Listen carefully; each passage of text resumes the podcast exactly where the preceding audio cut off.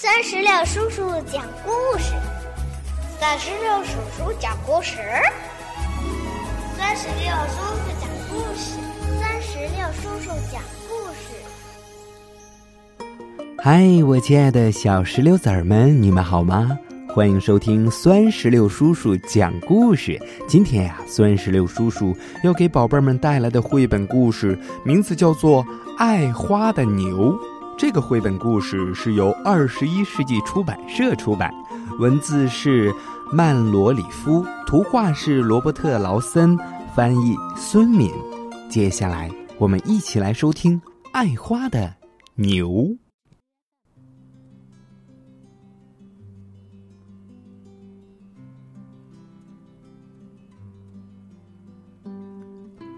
从前，在西班牙。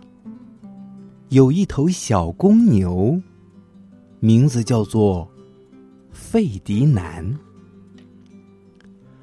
其他的公牛都爱跑、爱跳、爱抵脚，只有费迪南不喜欢。他呀，喜欢静静的坐着，闻闻花香。牧场外的那棵栗树下，是他最喜欢的地方了。他可以一整天都坐在树荫下，闻着花香。有时，费迪南的妈妈很担心，他总是这么独自待着，会不会觉得孤单呢？于是妈妈说：“宝贝儿，你可以和小伙伴们一起玩儿，一起跳，一起顶脚啊。”费迪南摇摇头说：“嗯，我更喜欢静静的坐着，闻闻花香。”他的妈妈。是个善解人意的好妈妈，尽管她是牛妈妈，她看到费迪南不觉得孤单，嗯，就由着他自己待着，自得其乐吧。一年又一年，费迪南渐渐长大了，他变得越来越强壮。那些和他一起长大的公牛们成天打架，用脚去刺对方。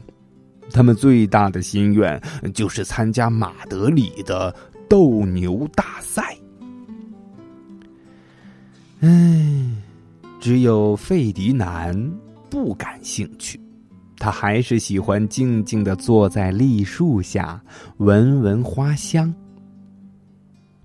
有一天，牧场里来了五个戴着奇怪帽子的人，他们要挑选个头最大、跑得最快、最凶猛的公牛去参加斗牛大赛。公牛们不停的跑来跑去，跳上跳下，还摇晃着脑袋，鼻子里呼呼的喷气。像是在说：“看我多么强壮，多么凶猛啊！选我吧！”费迪南知道自己不会被选中，他一点儿也不在乎。他又跑到心爱的栗树底下去了。当他正要往下坐时，可没想到的是。他不是坐在树荫下那凉凉的草地上，而是坐到了一只大黄蜂的身上。嗯，如果你是大黄蜂，有一头公牛坐在你身上，你会怎么办呢？当然是蛰它了。大黄蜂就是这么干的。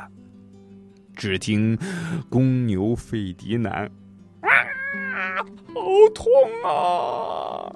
费迪南嗖的一下就跳了起来，他发疯似的跑着、跳着，不停的喷气，还拿脚刨地。看到费迪南，五个人兴奋的叫起来：“！终于找到最大最凶猛的公牛了！让他参加马德里斗牛大赛准没错，就是他，就是他。”于是这些人就把费迪南装在了马车上，给带走了。多么美妙的一天呐！斗牛大赛就要开始了，彩旗飞舞，乐队不停的在演奏着。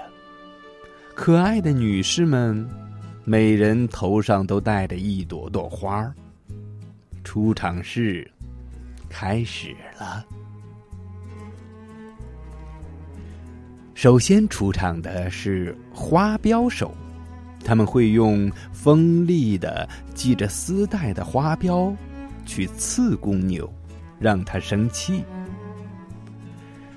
其次呢，好几个骑着瘦瘦的马上场了，他们会用长长的矛戳公牛，让它更加生气。到最后，斗牛士登场了，他得意洋洋的以最帅的姿势向女士们鞠躬。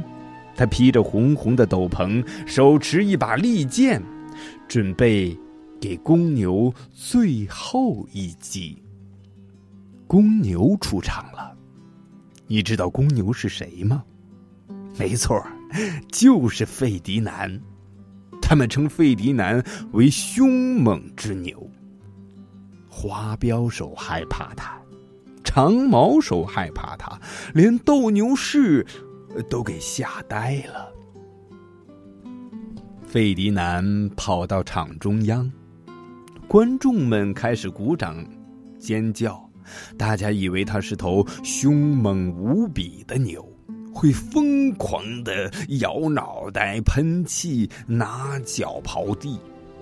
但是，费迪南看到了女士们头上那些漂亮的花儿，他静静的坐下来。闻起花香来，